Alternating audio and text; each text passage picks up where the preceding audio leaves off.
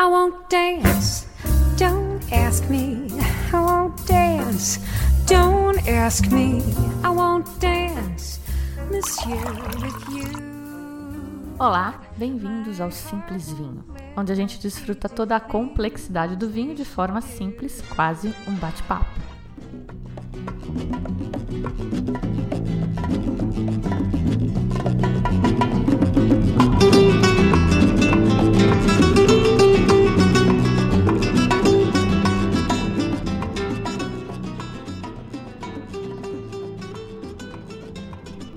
Eu vou contar para vocês sobre a nossa degustação ibérica. Foram vinhos espanhóis que eu trouxe da viagem e o vinho do Porto Rubi Reserva, que a importadora La Pastina enviou pra gente e que a gente maridou com charutos. E teve mais surpresinhas. Bora lá então?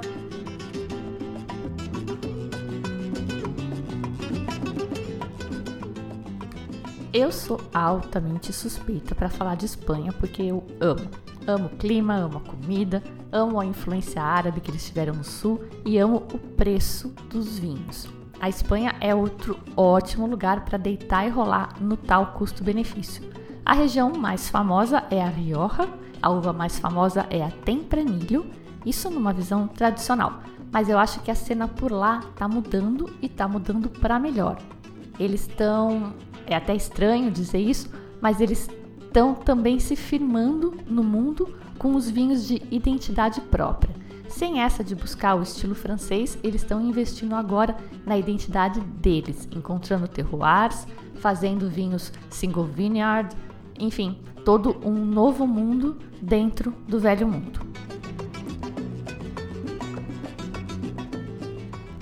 A história vitivinícola espanhola é antiga. Tem ruínas de uma bodega lá datada do século 3 a.C.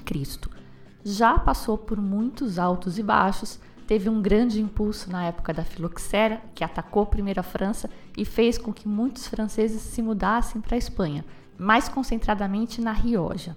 A filoxera demorou para chegar na Espanha, chegou só lá pelo ano 1900 e nessa época eles já tinham encontrado a solução de enxertar a vitiviníferas no porta-enxerto de vitis americana. A gente contou essa história da filoxera no programa sobre o Chile, quando a gente falou nos pé francos, que são aqueles pés de uva não enxertados. Isso foi no programa 36 e eu vou deixar um link no post para quem quiser relembrar.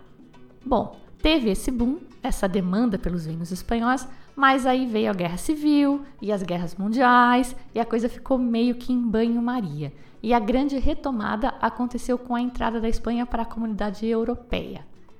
Bom, esse é só um overview rápido, porque eu ainda vou fazer um programa sobre a Espanha, só sobre a Espanha. Hoje é só uma introdução. Não podemos deixar de começar falando da estrutura das denominações de origem.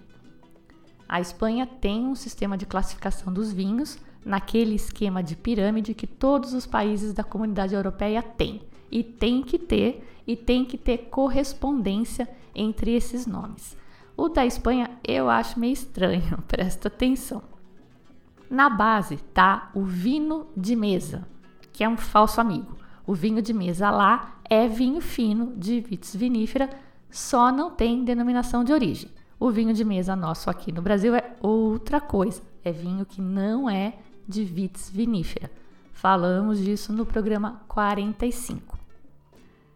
Bom, no topo da pirâmide espanhola estão os vinhos que têm proteção da denominação de origem. Só que entre os vinhos com denominação de origem e os vinhos de mesa tem uma categoria chamada Vino de la Tierra, que, pela correspondência das legislações europeias, equivale ao IGT. Vino de la Tierra equivale ao IGT, Indicação Geográfica Típica ou Indicação de Procedência, que para mim é uma denominação de origem, certo? Bom, guarda essa informação num cantinho do cérebro aí e vamos abrir o topo da pirâmide, que são as categorias que eles dizem que têm denominação de origem protegida. Falando só desse topo da pirâmide agora. No topo do topo do topo estão os vinhos DOCA, denominação de origem calificada, e abaixo deles os DO, denominação de origem. Abaixo das DO vem os vinos de qualidade com indicação geográfica, VC e IG. Assim como acontece nos outros países europeus, tem sim um gradiente implicado nesses extratos, um gradiente de qualidade, que são um reflexo do rigor nas normas de produção. DOCA é mais rigoroso que DO, que é por sua vez mais rigoroso que VCIG. Tem um lance de tempo também. Para CDO, tem que ter sido VCIG por pelo menos 5 anos. E para CDOCA, tem que ter sido DO por pelo menos 10 anos. Eu acho confuso que o equivalente a IGT seja o vinho de la terra, mas enfim, a pirâmide é essa e eu não me lembro de nunca, nunca, nunca, nunca ter visto um vinho de la terra. Consultei alguns colegas e idem. A impressão que dá é que tudo por lá é DO, até esses baratex que a gente encontra aqui no Brasil. Então acho melhor nem perder muito tempo tentando entender esse lance. Lembra o seguinte: hoje tem só duas DOCAs, Rioja e Priorat. E o resto que interessa é tudo DO, denominação de origem. Além dessas categorias, tem uma outra que chama vinho de pago. Pago é um cru, um terreno, um vinhedo. O vinho de pago seria então tipo um single vineyard. E todas as uvas têm que vir deste único vinhedo e o processamento tem que ser lá também. E claro que não é só pegar as uvas de um único vinhedo, tem que ser um vinhedo certificado como tendo essa qualidade superior. Tem gente que coloca o vinho de pago no topo da pirâmide, mas eu acho que ele é uma categoria mais flutuante ou meio paralelo aí.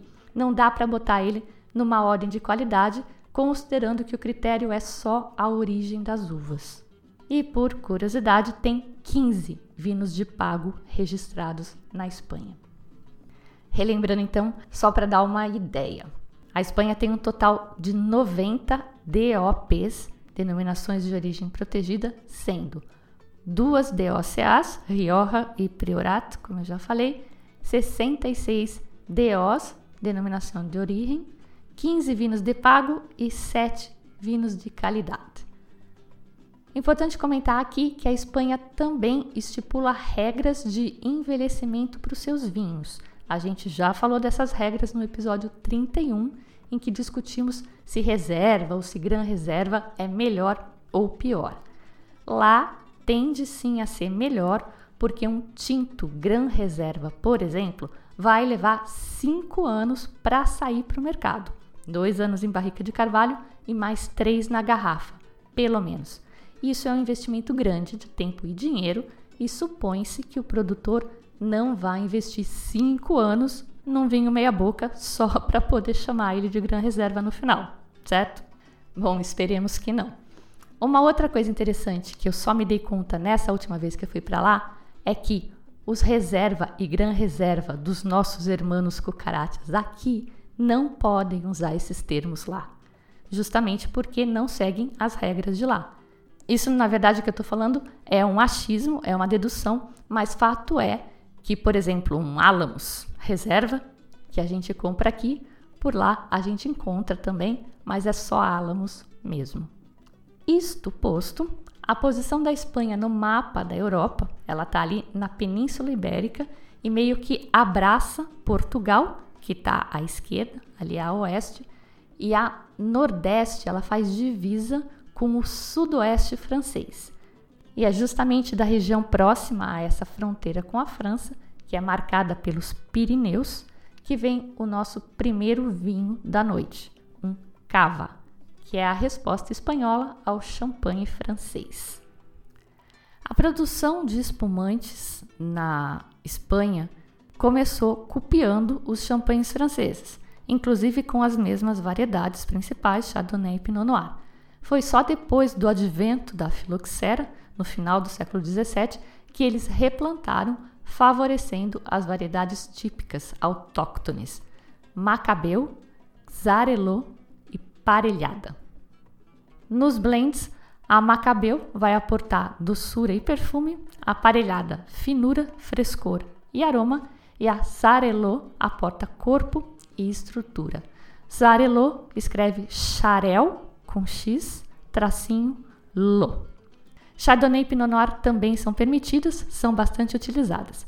E para os rosados, eles usam Garnacha, Monastrel e outra variedade típica deles lá, autóctone, que chama Trepat. O método de elaboração é o tradicional, ou champenoise, com a segunda fermentação na garrafa, e de acordo com o tempo surli, vêm as nomenclaturas. Jovem, de 9 a 15 meses, reserva, de 15 a 30 meses, Gran Reserva, mais de 30 meses.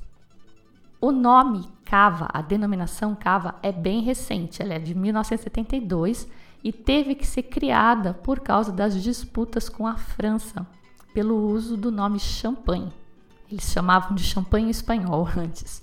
A produção se concentra na região da Catalunha, mas é possível produzir cava em vários pontos do território espanhol. É uma denominação de origem meio peculiar. Por exemplo, Aragão, Extremadura, na própria Rioja, no País Vasco, em Navarra, na Comunidade Valenciana e em Castilha e León também tem regiões demarcadas que podem produzir cava.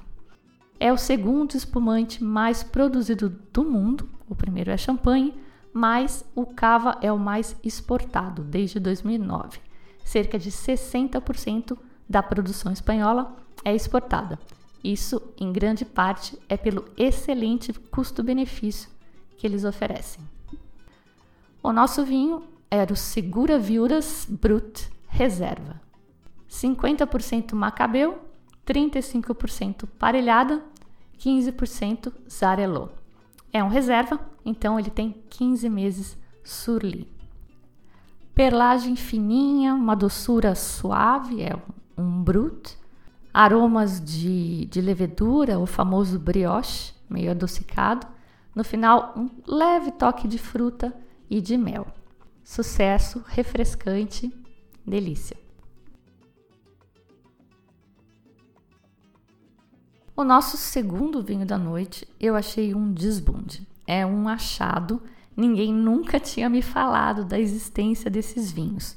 Denominação de origem Lanzarote.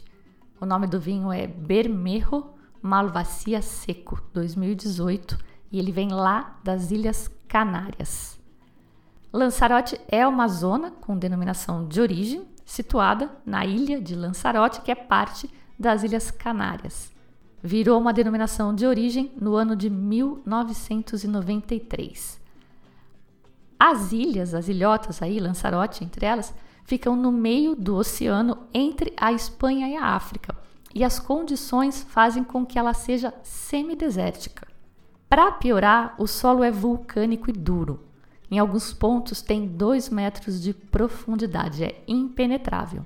Em grande parte da ilha nem dá para plantar nada.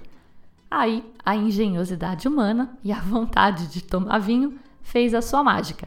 Eles cavam buracos, uns buracos em forma de cone, e plantam a videira no fundo do buraco. Assim ela consegue aceder à terra vegetal que tem no fundo. A terra de lá chama lapile e ela tem a propriedade de absorver muita água, ela é muito higroscópica. Inclusive, ela absorve o orvalho noturno e a água do mar, que é condensada por um tipo de vento que passa ali entre os paralelos 30 e 35, que chama alísios. Alísios é o nome do vento. E ela consegue transmitir essa umidade para a videira. Aí, com as pedras vulcânicas que eles retiraram para fazer o buraco, né, que eles escavaram, eles fazem um murete de meio metro de altura em forma semicircular. E a função desse muro pode ser tanto para proteger a videira do vento, quando o buraco é raso, mas também serve para impedir que as cinzas sepultem a videira no caso de o buraco ser muito fundo. Eu preparei num vídeo com os locais dos vinhos que a gente degustou nessa noite e com imagens dessas plantações. É super interessante. Cada um desses buracos tem só uma única videira plantada e a distância entre eles é regulada nas áreas demarcadas de DO, de denominação de origem. O resultado disso é um rendimento extremamente baixo, que não ultrapassa uma tonelada e meia por hectare. É muito pouco. A uva mais plantada por lá é a Malvasia blanca, uma uva mediterrânea, provavelmente grega, e que se adaptou perfeitamente às condições áridas da ilha. E parte do vinho produzido a partir da Malvasia lá é doce, mas em outras partes também, como os vinhos santos que são produzidos em Chianti. Lá em Lanzarote, eles fazem um vinho tinto bem diferente também, com uma uva local chamada Listan Negro. O vinho fica bem exótico por causa desse solo vulcânico. Quem encontrar um desses, eu acho que vale bem a pena provar. O nosso vinho é branco, é seco e o produtor é Bodegas Los Bermejos, Malvasia vulcânica, região de La Héria. É um vinho natureba, de mínima intervenção, estou muito nessa vibe ultimamente também. Ele envelhece surli e não é clarificado. Não sei por quanto tempo, tá? O produtor não fala. Ele é muito intenso em aromas, com cítricos, flor, melão, mas o que me chamou a atenção mesmo foi a acidez. Era pôr na boca e ela enchia de saliva. Muito ácido, mas não agressivo, não parecia um suco de limão. E o mais intrigante para mim é que, mesmo com toda essa acidez, o vinho ainda passava uma sensação de doçura. E ainda mais intrigante, se você olhar na ficha técnica, é que você vai ver que esse vinho tem só 1 grama por litro de açúcar residual. É bem pouco. Não entendo essa sensação de doçura. Toda essa concentração que a gente sentiu deduzo só possa ser fruto do baixíssimo rendimento da DO, máximo de uma tonelada e meia por hectare, como eu falei. Safra 2018 Bermejo Malvacia seco. Muito bem, saímos das Ilhas Canárias, um lugar inusitado para a produção de vinhos, e vamos para Rioja, o lugar talvez mais óbvio possível para falar em vinho na Espanha é um dos maiores produtores do país e certamente uma das regiões com maior reconhecimento internacional. A produção por lá é majoritariamente de vinho tinto, e quando a gente fala dos vinhos tintos criados, que são aqueles que passam por criança em barrica para envelhecer, a Rioja é responsável por 60% da produção espanhola de vinhos criados. Então, como era para essa ser uma degustação diferentona e esquisita, eu trouxe um vinho branco da Rioja. Mas antes de falar do vinho, vamos localizar a região. Primeiro, vamos diferenciar o que é a região espanhola, chamada Rioja, a região geopolítica e a denominação de origem Rioja. São coisas bem distintas. A denominação de origem Rioja abrange áreas da região geopolítica Rioja, mas também do País Vasco, Navarra e Castilha e León. Fica no norte da Espanha, na parte central, tem alguma coisa de altitude, dependendo da área, e alguma influência marítima, já que não está tão longe assim do Oceano Atlântico, se você lá no mapa, mas conta com a proteção da Serra Cantábrica. Para vocês também irem se acostumando com nomes, vocês sabem que isso é importante para os vinhos, o rio que passa pela Rioja é o rio Ebro. E ela se divide em três sub-regiões: Rioja Alta, Rioja Barra e Rioja Alavesa. Esse nosso vinho é um Muga das bodegas Muga e fica na Rioja Alavesa, perto, mas muito, muito perto, coisa de ir caminhando da cidade de Aro, onde em junho todo ano rola a famosa Batalha do Vinho. Eu, por sorte, estava lá esse ano, coloquei algumas fotos no Instagram e já estou devendo um podcast, porque é decididamente um lugar para se visitar. Caminho de Santiago passa por aqui também. Tem várias bodegas de design por toda a região. A mais famosa é a Marquês de Riscal aquela que parece o Museu Guggenheim, não à toa, já que foi projetada pelo mesmo arquiteto responsável pelo museu. Além disso, ali na região tem o Museu do Vinho da Vivanco também, que na minha opinião é muito, muito, muito mais legal que aquele outro museu mais famoso que fica lá em Bordeaux, o Cité du Vin. Tô muito devendo um programa sobre isso e já vai sair, tá no forno. O Muga fermentado em barrica 2018, então, é um Rioja DOCA, denominação de origem qualificada, 90% Viura, é uma uva muito popular por lá, e 10% Malvasia. O toque da Malvasia é para aportar frescura e frutosidade no blend. Ele é macerado por 8 horas e posteriormente é fermentado em barricas novas de carvalho francês, aonde ele fica lá com as lias durante três meses. O resultado disso: no nariz você nota que ele não é lá muito extremamente aromático, como os brancos costumam ser. A madeira dá mesmo essa baixada, mas por outro lado, ele não tem um aroma muito forte de madeira e dava ainda para a gente notar uns florais, um cítrico, pera. Na boca, ele também é bem diferente por causa de todo esse processo que ele passa. Ele é gordinho, ele tem um volume legal. Esses brancos que passam por madeira são super gastronômicos. Eu ando muito nessa fase de brancos e queria incentivar então vocês também a abrirem as mentes para os brancos. Não necessariamente são vinhos de piscina. Os bons, pelo menos, não são. Eu já devo ter falado aqui também, mas não custa repetir. Fermentar na barrica, segundo me ensinaram, e que eu acredito, porque tem muita coisa que me falam que eu falo, ah tá, isso aqui eu acredito. Fermentar na barrica integra melhor a madeira ao vinho. Tanto é que eu disse que esse vinho não tinha aroma de madeira nem gosto de madeira. Temos alguns exemplares brazucas aqui fermentados em barrica e um que me vem à mente é o alvarinho da miolo. Com o muga branco, encerramos a fase de brancos espumantes e entramos na fase dos tintos, os famosos tintos espanhóis. Os dois vinhos tintos que eu trouxe vêm do Priorat, com um T mudo, ou também Priorato. E essa diferença no nome já reflete uma característica super interessante na Espanha. Priorat é o nome catalão e Priorato é o nome em castelhano.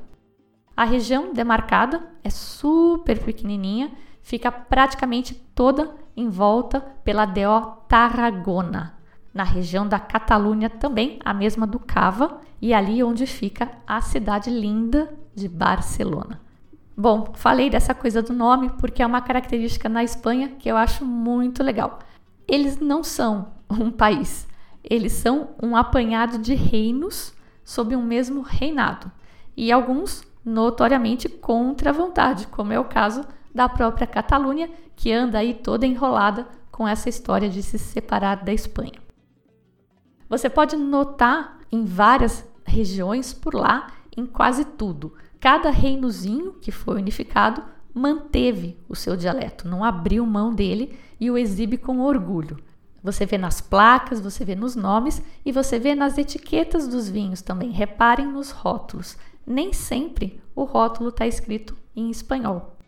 Além do Priorat, um outro exemplo bem famoso e que a gente tem bastante por aqui, vai ser fácil de vocês constatarem, são as rias baixas. Que eu já falei que não são rias barras, são baixas, porque o dialeto lá é o galego. Outra peculiaridade advinda dessas disputas aí. O governo catalão reconheceu o priorat como uma DOQ no ano 2000, mas a Espanha só reconheceu como DOCA em 2009, embora DOQ e DOCA sejam exatamente a mesma coisa em línguas diferentes. Muito bem, chega de intriga. A região do Priorat é minúscula, quente, seca e com rendimentos baixíssimos. Normalmente são inferiores ao máximo permitido na regulamentação, que é de 6 toneladas por hectare. E isso, claro, a gente paga. A gente já sabe que não tem mágica. Os vinhos costumam ser caros. O solo por aqui é bem especial também. Ele é de origem vulcânica, com um tipo de ardósia vermelha e preta com partículas de mica. o nome catalão desse solo é licorella. Ele armazena calor, reflete calor, não acumula água e é profundo. Então as raízes têm um baita trampo para conseguir água e alimento. Elas têm que ir buscar bem lá no fundo. Daí também vem o baixo rendimento. As rainhas tintas aqui são a carinhã ou carinhena, como eles dizem, e a garnacha. Muitos e muitos tipos de garnacha. E o primeiro vinho que a gente degustou chama Quatro Gots, justamente porque ele é um blend de quatro garnachas: garnacha negra, garnacha peluda, garnacha tintoreira e garnacha gris, ou garnacha cinza em português. Ano 2017. Os dois tintos que eu trouxe são do mesmo produtor. Eu quase não fiquei apaixonada por este produtor. O cara chama Alfredo Arribas e ele é natureba e vem naquele pacote completo de mínima intervenção e tal. E ele queria mostrar que era sim possível fazer vinhos mais frescos e mais leves no Priorato, que, como eu falei, uma região muito seca, com rendimentos muito concentrados e, portanto, tende a dar vinhões encorpadões. Então, esses dois vinhos dele vêm de uma parte mais ao norte da região demarcada do Priorat e que acaba sendo um pouco atípica, porque ela tem menos licorela no solo, ela tem mais chuva, é mais verde. Chove lá o dobro da média da região toda e a temperatura chega a ser até 5 graus mais baixa. Tem altitude também, os vinhedos são um pouco mais altos e eles estão plantados em ladeiras com menos exposição solar, que é o contrário das áreas mais nobres da Borgonha, por exemplo, que a gente já falou que tem as, todas as ondulações, as ladeiras, e as mais favorecidas são aquelas voltadas para o sul, porque tomam mais sol. Além de tudo isso, ele faz a colheita um pouco antecipada para a fruta manter frescor. O vinho fermenta parte em tanque de concreto e parte em tanque de aço, e ali fica por oito meses com as borras, no famoso surli, que é muito mais usado no vinho branco, para agregar complexidade de aromas e sabores. E tem uma mágica aqui nesse processo.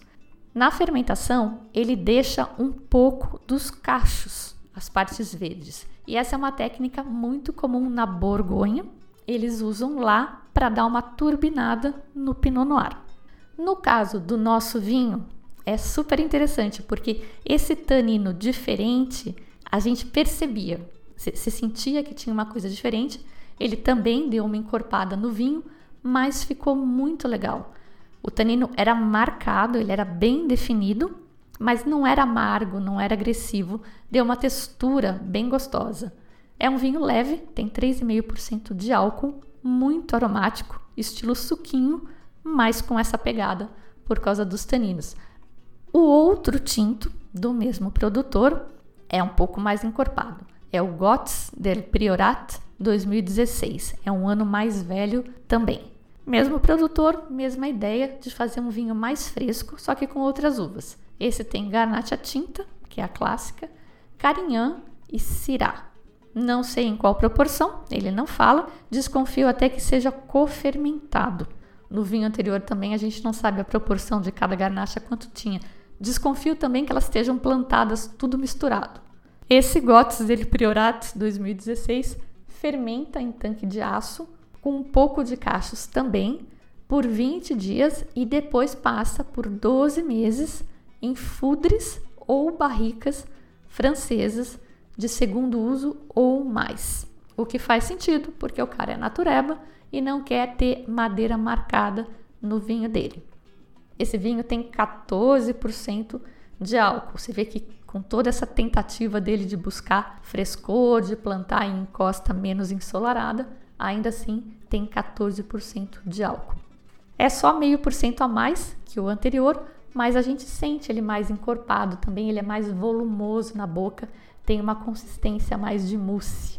Tem de novo aquela textura diferente por causa dos taninos dos cachos, mas, como o vinho também é mais encorpado, eles se integraram mais aqui, eles se destacam menos. Em termos de aromas, os dois vinhos são bem parecidos. Fruta vermelha. Não senti nada específico, mas destaca-se isso: é aquela fruta no ponto justo. Ela não é super madura, ela não é cozida, não é doce de fruta, é fruta fresca, como era a intenção do produtor. E muito bem, o último vinho da noite foi o Croft Ruby Celebration Edition do aniversário de 430 anos da vinícola. Falei dos vinhos do Porto no programa 63. A gente viu que tem basicamente dois estilos: Ruby e Tawny. O Ruby é mais fruta fresca e o Tawny é mais oxidado, mais com os aromas amendoados e acastanhados. A gente viu também que depois esses dois estilos têm categorias distintas e que são validadas por um painel degustador. Este é o caso desse nosso reserva.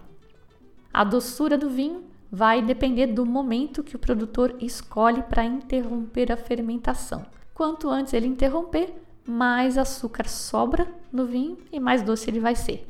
Isso é uma questão de estilo da casa.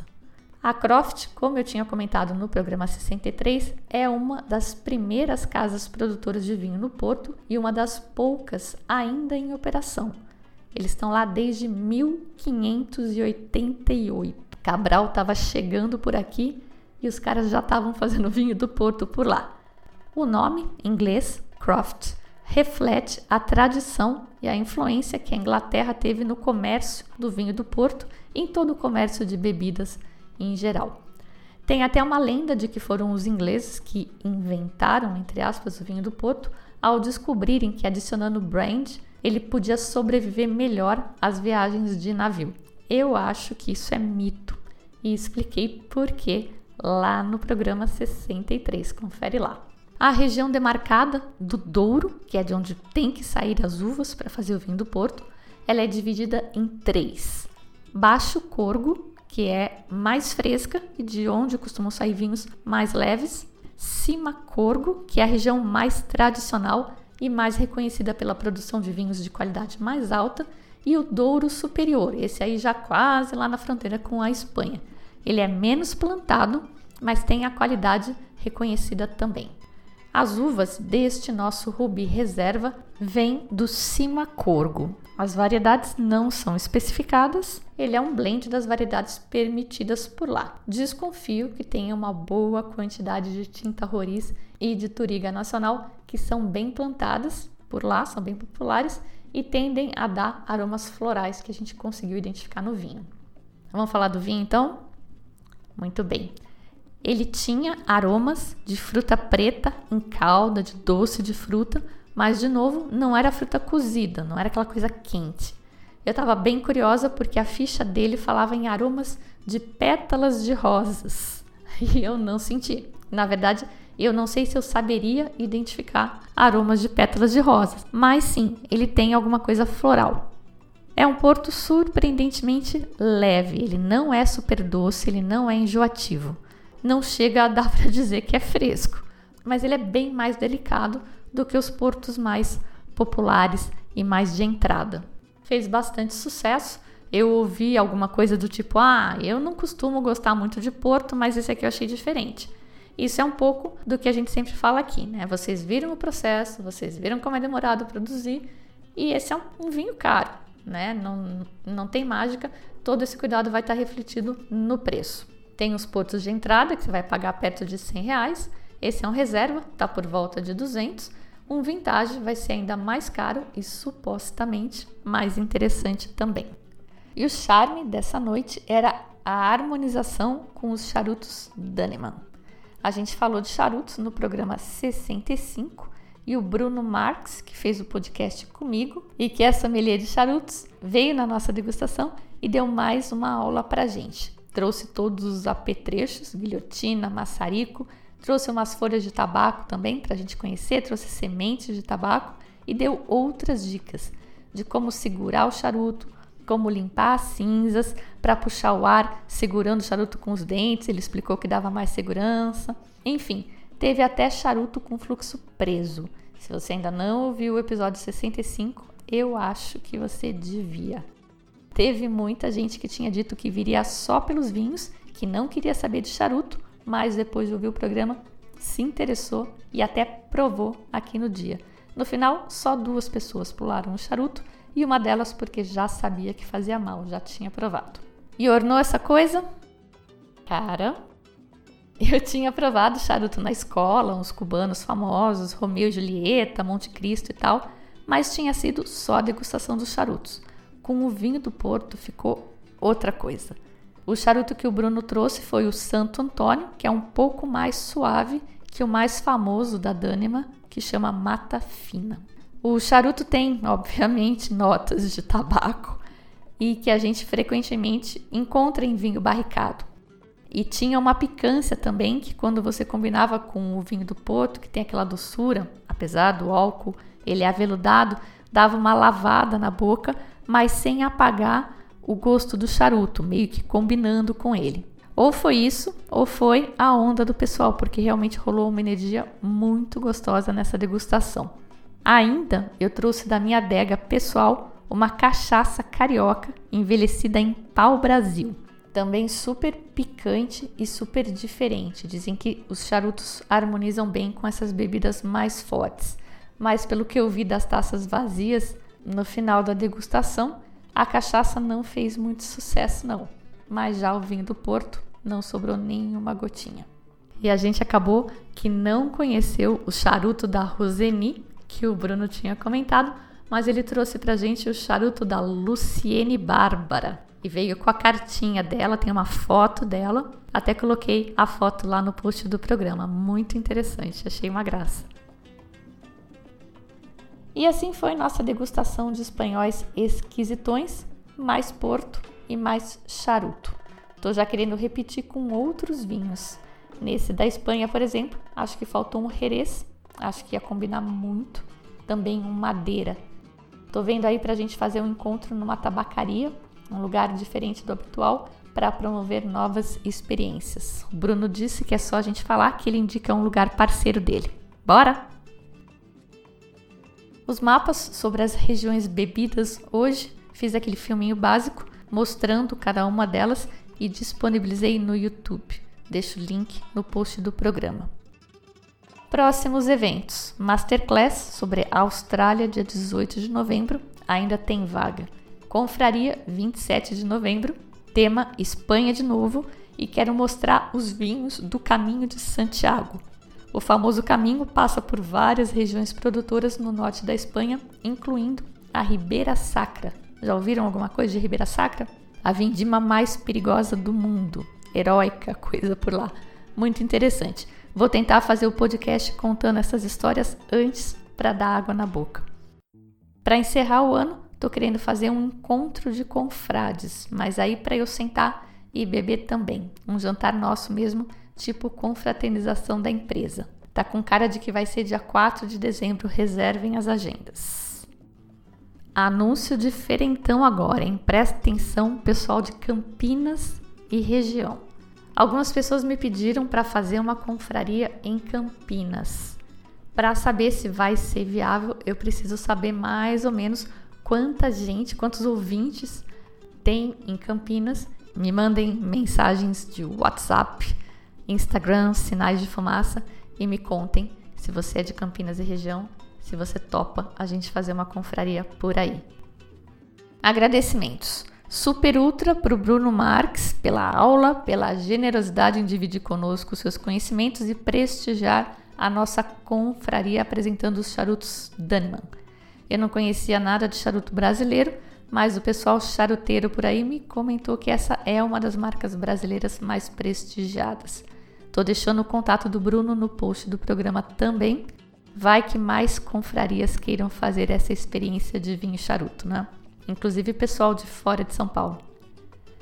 Super agradecimento à importadora La Pastina que nos enviou o Croft Porto Ruby Reserva Celebration Edition do aniversário de 430 anos.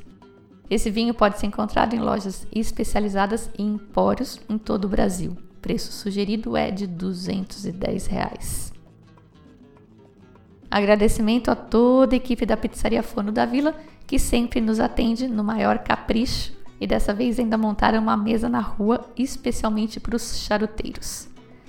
Last but not least, Agradecimento mega ultra especial ao sócio mais lindo da Franz Investimentos, que não só patrocina e apoia essa brincadeira toda, como carregou muita caixa de vinho para baixo e para cima intercontinentalmente para tornar possíveis essas degustações com os tais vinhos da mala. Vinhos que, se fosse comprar aqui no Brasil, dificilmente daria para a gente reunir sem dividir em 12 vezes no cartão.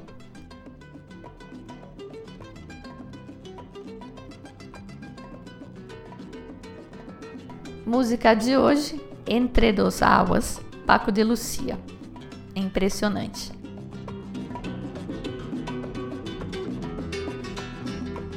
Diz que todo guitarrista reavalia seus valores depois de ver Paco de Lucia tocar. Tem vídeo no post do programa, gravação original de 1976. Na abertura, como sempre, você ouviu Jane Monhai e Michael Bublé com I Won't Dance. Eu sou a Fabiana Knossaisen e vou ficando por aqui com um simplesinho tchim tchim.